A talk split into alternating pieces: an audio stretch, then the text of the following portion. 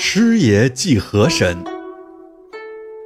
梁远伯家中才资甚厚，因年轻时屡试不第，一直惦记着。年纪愈大，越是想过过官瘾，于是花了五千两银子捐了个官。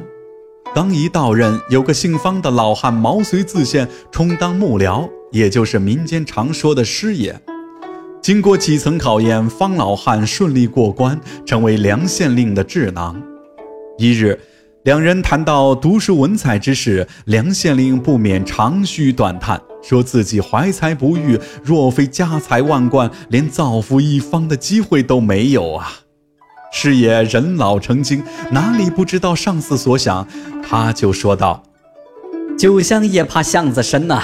老爷虽然文采斐然，但闻者甚少。手下可为老爷做一事儿，让全县百姓闻老爷文章如雷贯耳。梁县令大喜，忙问有何妙策。师爷说道：“昔日韩文公担任官职时，曾有鳄鱼作祟。韩文公洋洋洒洒，挥毫泼墨，写文千言，投到江里。那鳄鱼受其感化，连夜逃走。”老爷何不效仿古人？梁县令还是不解。师爷呵呵一笑：“哎呀，老爷，小人命手下去他地捉几只鳄鱼来，养在咱县，待其伤人，小人就造势，说这全是因为百姓粗野不善，导致河神降罪。然后老爷您趁机写一篇祭文，投到水里，暗地再将其捉了。百姓哪懂这个？”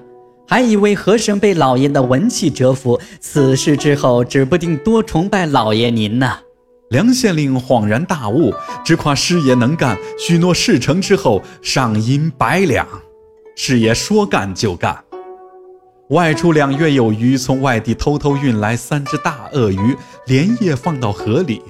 师爷一想到白花花的银子马上到手，六十日的辛苦也真是值得，忍不住哈哈大笑。哪知乐极生悲，人老脚无根，鞋底打滑，竟跌入河中。鳄鱼已饿了数日，见点心来了，岂会放过？张嘴就咬。师爷屁滚尿流往岸上爬，结果迟了一步，被咬断了脚，变成了瘸腿师爷。这几只鳄鱼也不争气，大抵是水土不服，此后再也没有露过面。花了银子没办成事儿，梁县令气恼不已。又过了数月，有猎人捉了只山魈献给梁县令。师爷上次事情弄砸了，耿耿于怀，见了山魈又生一计。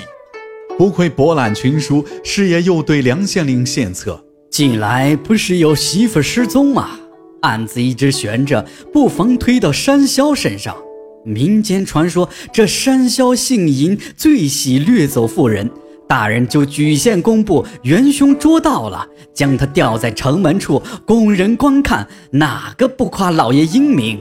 梁县令一拍屁股：“哎呀，是啊，此计甚好。”顿时命衙役去办。连着三日，百姓进出城门都能看到这只吊着的山魈，又受蛊惑，渐渐的信了，认为这只山魈是个坏畜生，危害一方，幸得梁大老爷才能捉住此僚。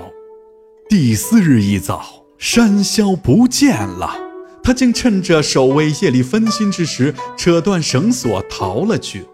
不仅如此，还将挂在城门的一爱靴也偷了个干净。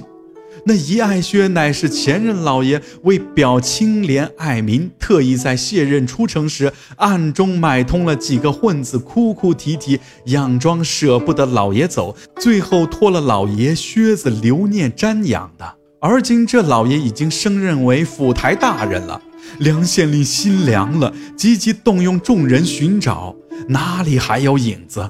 大怒之下，撵师爷滚蛋回家了。师爷气不过，暗中卖梁县令的赖，一桩桩的丑事儿传到了上司耳中。